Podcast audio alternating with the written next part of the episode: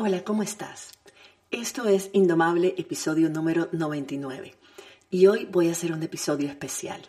Cada año, al final del año e inicio del siguiente, me tomo un par de horas, me hago un café, me siento en mi terraza y medito sobre el año que pasó y el año que comienza.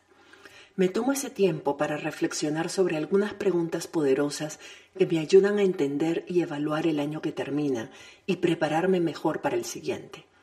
Esta práctica la he hecho por muchos años y siempre ha sido una práctica personal y privada.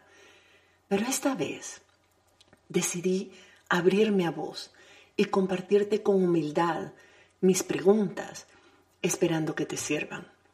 En esta ocasión y por razones de tiempo, te voy a compartir cinco preguntas que me hago para el año que cierra y para el año que, que comienza, pero la lista completa es de 12 preguntas por año y podés encontrarla en mi perfil de Substack. Si vas a mi perfil de Substack, puedes inscribirte ahí, es totalmente gratis. El link lo encontrás en cualquiera de mis redes sociales. Y una vez que estás ahí en mi perfil, vas a poder ver las notas de este episodio con toda esa lista de preguntas completas y tal vez hasta te inspiras a crear las tuyas propias. Por supuesto, de más está decir que me encantaría que me compartieras por email, en los comentarios del podcast o a través de mis redes sociales las preguntas que vos misma creaste y si querés, también las respuestas a algunas de ellas. Así que te entrego este episodio con todo mi cariño, esperando que te sirva. Estás escuchando Indomable con Virginia Lacayo, con quien en cada episodio aprenderás a entender tu mente, a identificar tus creencias limitantes y a saber cómo manejar tus pensamientos y emociones para que realmente puedas tener el control de tu vida.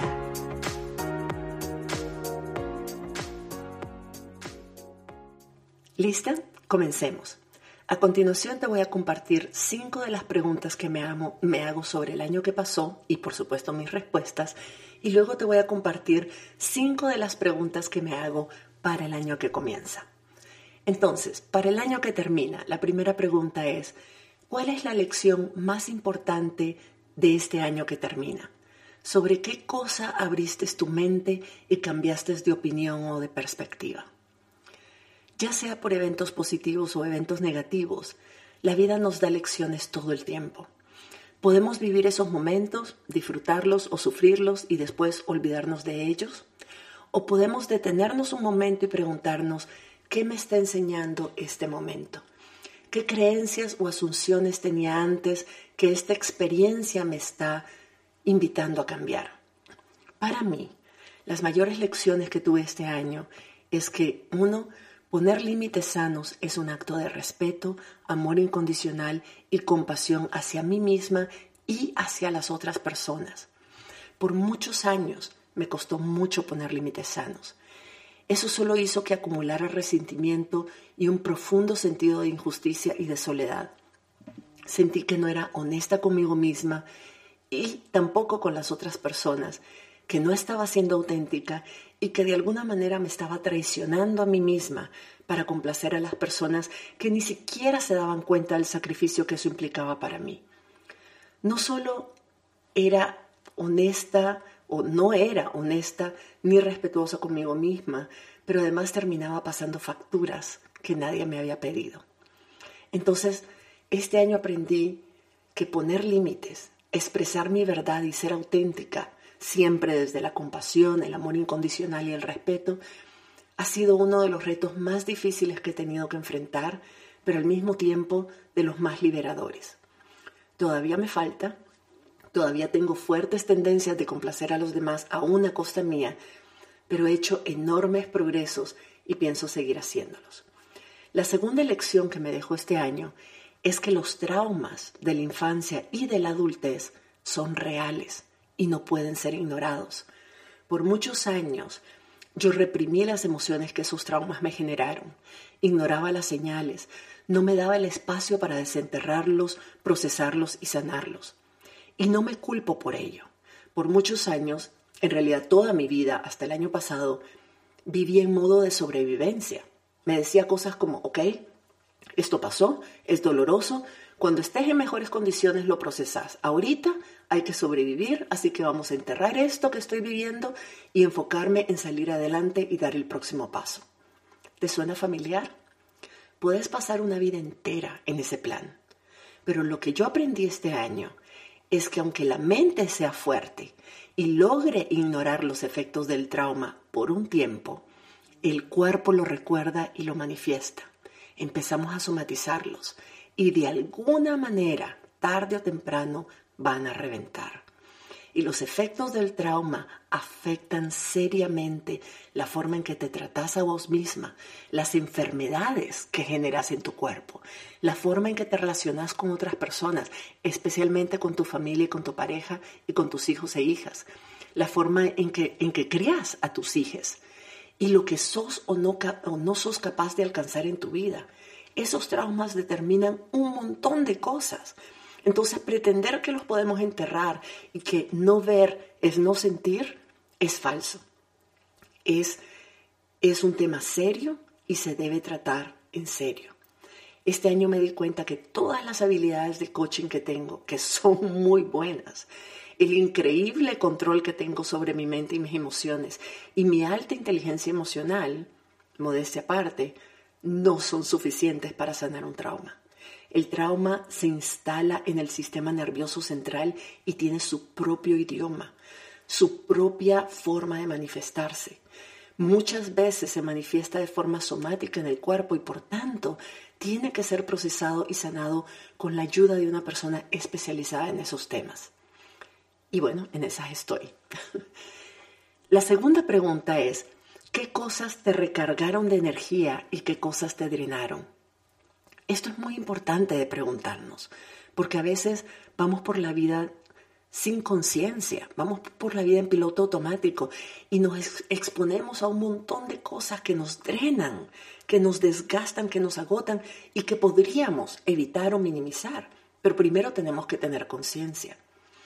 Uno de los múltiples beneficios de tener una mente consciente y reflexiva es que te permite observar con atención cosas que normalmente nos pasan desapercibidas. Como por ejemplo eso, las fuentes de energía, tanto las que te recargan como las que te drenan. Estas fuentes pueden ser personas, relaciones, actividades, cosas, experiencias, hábitos, lo que sea. Para mí, las cosas que me recargan de energía, entre otras, son tener conversaciones profundas, íntimas y significativas con mis mejores amigas y con mi pareja me recarga bailar, no importa qué música. Me recarga reírme a carcajadas, ya sea con otras personas, esta es obviamente mi, fase favorita, pero incluso por, conmigo misma, yo solita, con videos divertidos o con memes. Me recarga caminar y meditar. Normalmente ambos hago las dos cosas a la vez. Me encanta tener sesiones de coaching poderosas y transformadoras con personas que respeto y admiro. Me encanta dar conferencias talleres y clases, porque aunque soy introvertida, paradójicamente, la energía del grupo siempre me recarga. Y por último, me recarga expresar mi lado artístico, ya sea cocinando, con la fotografía, proyectos manuales o aprendiendo algo nuevo. Y también hay cosas que me drenan, que son igualmente claras para mí. Por ejemplo, estar con personas que se quejan, critican, juzgan, sermonean o se hacen las víctimas y reclaman todo el tiempo. Creo que esa es la peor. Y relacionado con eso, me drena mucho también lo que yo percibo como drama. Pongo drama entre comillas. Una cosa es escuchar a una persona compartir emociones fuertes o una experiencia dolorosa, y eso lo hago todo el tiempo, no solo como coach, pero como amiga, como pareja, como madre, y lo hago con amor y con compasión hacia otras personas. Pero otra cosa muy distinta es escuchar a una persona que hace una tormenta en un vaso de agua, porque consciente o inconscientemente percibe un beneficio en ello, percibe un beneficio en hacerse la víctima, en culpar a otros, en culpar al mundo, en no asumir responsabilidad sobre su propio bienestar. Ese tipo de drama no conlleva a ningún tipo de crecimiento personal auténtico y mantiene a la persona en un estado de no asumir ningún tipo de responsabilidad personal por su propio bienestar. Entonces se convierte simplemente en una forma de manipular emocionalmente a otras personas. Y eso, francamente, creo que ya he desarrollado alergia La tercera pregunta es, ¿cómo fuiste consecuente con tus valores y principios más importantes este año? Uf, fuerte. Esta fue una de las metas más importantes que me puse este año. Me prometí a mí misma que no importa las circunstancias o lo que otras personas hagan o digan, yo iba a ser consecuente con mis valores más profundos y eso significa que trataría siempre de actuar desde el amor incondicional y el respeto, de ser auténtica conmigo misma, de ser generosa y cálida y compasiva. Y debo decir que he trabajado tan duro en ello que me siento orgullosa de haber logrado esos comportamientos en el 80% de las ocasiones que se me han presentado. Y he tenido este año un montón de detonantes, un montón de situaciones que podrían haber sacado lo peor de mí. Pero no lo hicieron. Y yo sé que aún tengo mucho trabajo por hacer, pero ahora sé cómo hacerlo. Sé lo bien que se siente ser consecuente, realmente consecuente conmigo misma y no pienso parar. La cuarta pregunta que me hago sobre el año anterior es, ¿qué proyecto o esfuerzo fracasó y qué aprendiste de ello? El año pasado, este es uno de mis grandes fracasos, el año pasado lancé un programa de coaching que no me dio los resultados que quería. Pasé meses, meses trabajando en ello. Incluso tomé cursos, recibí coaching yo misma, invertí tiempo, esfuerzo, emociones, dinero en ese proyecto y simplemente no funcionó. Yo me aferré tanto a ese proyecto que el fracaso me hizo sentir que yo había fracasado, que yo no podía lograr mis metas, que el problema estaba en mí. Y pasé semanas en duelo. Lloré, me frustré, me enojé, pero sobre todo me traté muy mal por no haberlo logrado. De alguna manera me castigaba porque sentía que el problema era mío. Pero después, y con ayuda de mi coach, por supuesto, entendí que el, el programa no era el problema, que, que yo tampoco era el problema. El programa que yo creé es único y poderoso. También sé y tengo conciencia de que yo soy una coach buena, que soy una buena coach, pero además soy una coach muy diferente a cualquier otra que yo conozco y que mis sesiones y mis programas de coaching son sumamente transformadores. Lo sé porque he hecho coaching y he trabajado en programas similares con cientos de cientos de cientos de personas y siempre los resultados son impresionantes. El problema no era mi programa, ni, ni tampoco era yo o mis habilidades de coaching. El problema era que mi comunidad a la que le ofrecía el programa no estaba lista para recibirlo. Y eso a veces sucede. Mi gran lección con esta experiencia es que uno propone y Dios dispone, y que no hay que tomarlo de manera personal. Mi lección es que debo concentrarme en mi misión, que es ayudar a, la mayor cantidad de personas que puedo, que están haciendo algo en beneficio de la humanidad, a desarrollar la mentalidad y la resiliencia emocional que necesitan para ser altamente efectivas. Y eso, lección aprendida, se puede lograr de muchas maneras. No solo con un programa, definitivamente no con ese programa, sino con otras formas que hay siempre que seguir experimentando. Todo se trata de seguir explorando y experimentando y creando distintas opciones, encontrar a mi gente donde ellas están y no esperar a que lleguen donde yo estoy, tanto literal como metafóricamente hablando, el punto es no apegarme a los resultados que yo espero, sino más bien concentrarme en el esfuerzo que estoy haciendo y en siempre estar pensando en cómo puedo hacer esto mejor. A partir de esa lección, comencé a enfocarme menos en los productos y más en los resultados que quería alcanzar. Comencé a experimentar con distintas cosas, poniendo lo mejor de mí en cada una, pero sin apegarme a los resultados. Y después observaba, como mi comunidad, como mi entorno reaccionaba a cada una de mis propuestas. Si funcionaba, la seguía alimentando y mejorando. Y si no, la dejaba ir y probaba otra cosa.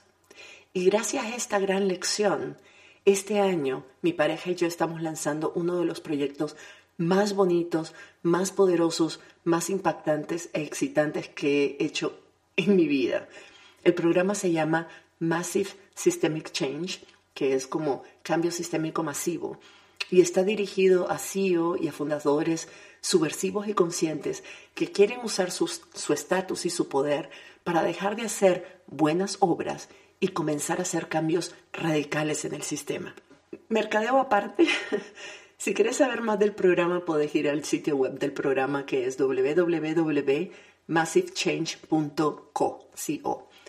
Pero bueno, te dejo, te dejo darle vueltas a eso y explorarlo por vos misma porque ahorita estamos en otra cosa. Vamos a la, a la última pregunta que me hago sobre el año que pasó. ¿Qué querés tener el próximo año? Mira qué linda esta. ¿Qué querés tener el próximo año que ya tenés? Esta es una pregunta muy poderosa porque normalmente nos preguntamos qué queremos pensando en las cosas que no tenemos aún. Pero el secreto de la felicidad está en, querer lo que ya tenemos, agradecer y apreciarlo todos los días, seguirlo queriendo y seguir trabajando en ello. Y a partir de ese estado de abundancia y satisfacción, aspirar a otras cosas. No porque las necesitas, sino porque sería bonito o excitante tenerlas. Entonces, lo que yo quiero para el próximo año, que ya tengo, es una relación de pareja consciente que me da alas para volar y a la vez me reta a ser mejor. Una relación armoniosa y amorosa con mi hijo. Una familia mezclada y extendida que amo y respeto y me aman y respetan amigas leales e incondicionales, un cuerpo que, a lo mejor no es todo lo que yo quisiera, pero que hoy me permite funcionar bien y hacer las cosas que hago todos los días. Una casa en la que puedo habitar, que me gusta y en la que siento como un hogar. Un trabajo que me apasiona y me llena. Y las habilidades y las cualidades personales que me permiten sentirme en control de mi vida y orgullosa de lo que soy y de lo que he hecho. Cuando tomo conciencia de que ya tengo todas las cosas más importantes que necesito para ser feliz, las que más deseo, me doy cuenta de que todo lo que logre después va a ser solo ganancia. Ok, esas eran las preguntas, cinco de las doce preguntas que me hago al terminar cada año. Ahora voy a contarte y compartirte cinco de las doce preguntas que me hago al iniciar un nuevo año. La primera, ¿Cuál es tu principal reto y meta personal para este año? Esta pregunta suena cliché. La mayoría de las personas respondemos en piloto automático cosas como quiero otro trabajo, mi meta, ¿verdad? Es otro trabajo, otra carrera, irme del país, sacar un título universitario o algún curso, poner la prima de mi casita, ahorrar, bajar de peso, hacer ejercicio. Está bien, todo eso es válido, todo es importante, pero te invito a pensar mucho mejor en esta pregunta y no responderla tan a la ligera. Pregúntate, ¿por qué querés esas cosas? ¿Por qué crees que son importantes para vos? ¿Qué crees que vas a sentir o que vas a pensar de vos misma cuando las tengas? Entender a fondo el por qué nos ponemos las metas que nos ponemos nos ayuda a ver si hay otras formas más fáciles, más rápidas y o efectivas de lograr esas sensaciones desde ya. Por ejemplo, si decís que querés bajar de peso y la razón real, cuando sos honesta con vos misma, es porque crees que te vas a gustar más cuando estés más flaca, vale la pena preguntarte si esto es verdad. Si cabe alguna posibilidad de que bajes de peso y aún así sigas criticándote por otras cosas. Si de pronto eh, vale la pena a lo mejor ponerte como meta quererte, aceptarte y gustarte primero y a partir de ese cariño cuidar tu cuerpo y bajar de peso. ¿Ves la diferencia? Querer cambiar de trabajo porque no te gusta tu jefe podría ser de que al final cambias de trabajo y terminas en un trabajo donde tu jefe tampoco te gusta. Pero ¿qué pasaría si tomas conciencia de que tenés el poder de sentirte a gusto y mejorar la relación con tu actual jefe sin tener que cambiar de trabajo. Todavía puedes ponerte como meta cambiar de trabajo y pasar por todo el esfuerzo y el sacrificio que eso implica, pero si tenés la opción de sentirte bien ahí donde estás, ¿no te gustaría empezar por ahí? Eso es lo que yo te invito a reflexionar, a ponerte metas que te van a ayudar a crecer y a ser una mejor versión de vos misma, que van a mejorar tu vida y tu relación con las demás personas y hacerlo por razones que te gustan, por razones positivas y no para huir de lo que no te gusta ahorita. Entonces, después de esa explicación, mi meta o reto personal para este año es recuperar mi voz. Mi voz, yo sé que vos me escuchás en mi podcast y me ves en las redes sociales y pareciera que soy muy extrovertida y que soy controversial y todo, pero hay una parte de mí que tiene una voz mucho más subversiva, mucho más retadora, revolucionaria, y cuestionadora de paradigmas de la que yo he escuchado en los últimos años.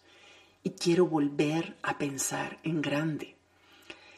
Me he dado cuenta este año reflexionando de que hasta hace 13 años atrás, yo era conocida por impulsar cambios radicales de paradigma en temas de justicia social, cambio sistémico y otros aspectos de normas sociales y culturales.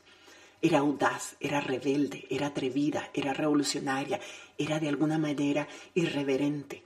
Daba conferencias, clases, talleres que dejaban a la gente realmente repensando todo lo que creían que sabían sobre el cambio social, sobre el impacto, que, qué sé yo, todo eso Realmente en ese momento tenía una voz poderosa, era la voz de una dragona. Pero por muchas razones personales, muchas situaciones que tuve que vivir, pasé los últimos 13 años de mi vida en modo de sobrevivencia.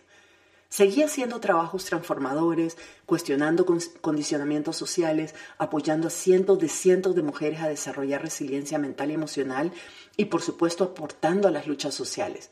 Pero confieso que lo hacía desde una voz más bajita, que lo hacía trabajando tras bambalinas, casi casi sin querer agitar el barco muy fuerte. Me, no me culpo por eso, eh, fue un, un proceso, un periodo en que tuve que sobrevivir a muchas cosas, pero este año, este año que comienza va a ser distinto. Este año voy a trabajar muy duro para recuperar mi voz, para recuperar ese nivel de poder, para poder ser la voz de otras personas, para moverle el piso al sistema y para desestabilizar las actuales dinámicas de poder, para cambiar paradigmas y para proponer alternativas. Voy a recuperar ese poder y recuperar esa voz para usar todos mis recursos, mis conocimientos y mis experiencias para equipar a personas que tienen otros tipos de poderes, para que ellas también puedan cambiar las cosas y hacerlo a niveles masivos. Por eso creé el, programa, co-creé el programa que te mencioné antes de Massive. Y por eso me estoy poniendo esta meta como una de las más importantes para este año. Yo sé que me va a costar un ovario y la mitad del otro, porque sigo siendo introvertida y porque tengo 13 años de vivir con la llamita baja, pero es hora de subirle el gas y encender esa llama. Así que estate atenta. Esa es la primera pregunta de este año. La segunda es, ¿qué límites vas a aprender a poner? ¿A qué le vas a decir no a partir de ahora? Esta es una de las preguntas que me he venido haciendo desde hace rato y, y sé que en el camino voy a agregar otras cosas a la lista. En parte porque no estoy acostumbrada a poner límites sanos y reforzarlos. Todavía estoy aprendiendo. Pero definitivamente este año voy a poner límites y me voy a rehusar a tolerar cualquier tipo de abuso, especialmente el abuso psicológico y emocional, y cualquier táctica de manipulación venga de quien venga y por las razones que sea. También voy a decir que no a proyectos, clientes, relaciones y actividades que no aporten nada valioso y nutritivo a mi vida o que por el contrario me drenen. Voy a decir que no a algunos comportamientos autodestructivos que he tenido, como por ejemplo no priorizar mi salud física, mental y emocional siempre de manera consistente, o tener pensamientos negativos, criticones, desempoderantes hacia mí misma. Eso es también una forma de abuso que yo misma me he infligido y he decidido parar ya. No más abuso, punto. Ni de mí misma ni de nadie más. La tercera pregunta es, ¿qué vas a hacer este año para ser una mejor versión de vos al final del año? Hay muchas cosas que podemos y debemos hacer cada año para acercarnos cada vez más a la persona que queremos ser. Podemos aprender a criar a nuestros hijos sin violencia, sin gritos, aprender a escuchar más y ser más compasivas, aprender a juzgar menos, aprender a manejar nuestra mente y nuestras emociones para que éstas no nos controlen. Podemos hacer esto contratando a una coach o recibiendo terapia o tomando cursos o leyendo libros de autoayuda y escuchando podcasts, pero ojo, poniendo en práctica lo que estamos aprendiendo. Hay muchas formas de desarrollarnos personalmente y de seguir creciendo. Lo que yo voy a hacer definitivamente es continuar trabajando con mi coach y con mi terapeuta en superar algunos de traumas de mi pasado que todavía me limitan y, y hacen que yo no logre convertirme en todo lo que soy capaz de ser. Y por supuesto trabajar en mí para ser cada vez mejor coach, para servir más, para servir mejor, para mantenerme ecuánime en situaciones difíciles y tratar siempre siempre, no importa las circunstancias, de mantenerme humilde y compasiva hacia otras personas. Cuarta pregunta. ¿Qué querés experimentar o sentir este año y qué querés experimentar menos este año? Esto pueden ser experiencias concretas o emociones. Para mí este año yo quiero sentir más paz interior, más aceptación de la realidad, sin resignación, ¿verdad? más amor incondicional y más sentido de pertenencia. Y también quiero sentir más mi poder y mi capacidad de ayudar a otras personas con más humildad. Y quiero sentir o experimentar menos conflictos interpersonales, menos abuso, menos formas de manipulación y chantaje, menos inseguridades y menos sentidos de carencia. Esta puede ser una lista larga, pero es importante por lo menos hacerle y decir por dónde voy a empezar. Y la última pregunta es, ¿qué te propones hacer este año para salir de tu zona de comodidad y retarte? Esta es una de las preguntas más divertidas, pero es también difícil de contestar. Pero no por ello voy a dejar de responderla. Hay dos cosas que me propongo hacer que me sacan completamente de mi zona de comodidad la primera es, como mencioné antes, mostrarme más, alzar mi voz, generar un diálogo masivo y subversivo sobre los cambios que necesitamos a nivel sistémico. Mucho más fácil decirlo que hacerlo, pero esa es la meta. Salir de mi conchita, salir de, de la conchita de cangrejita en la que he estado metida este tiempo, todo este tiempo. La otra cosa que me va a sacar de mi zona de confort, seguramente, y que ya es hora que haga es aprender a tocar la pinche guitarra que llevo décadas cargando conmigo. Esa guitarra tiene más millas de viajero que yo. Ha andado por todo el mundo conmigo por décadas como parte de una promesa que hice hace muchísimos años de que iba a aprender a tocarla. Así que este año aunque no me considero talentosa en ese sentido, no creo que vaya a ser una buena música ni que vaya a hacer conciertos, ni para nada. A lo mejor solo toco para mí en el baño. Pero eso es algo que me voy a retar y yo sé que me va a sacar de mi zona de confort y me va a hacer crecer. Y me va a dar la, la satisfacción de haber cumplido una promesa que hice hace años.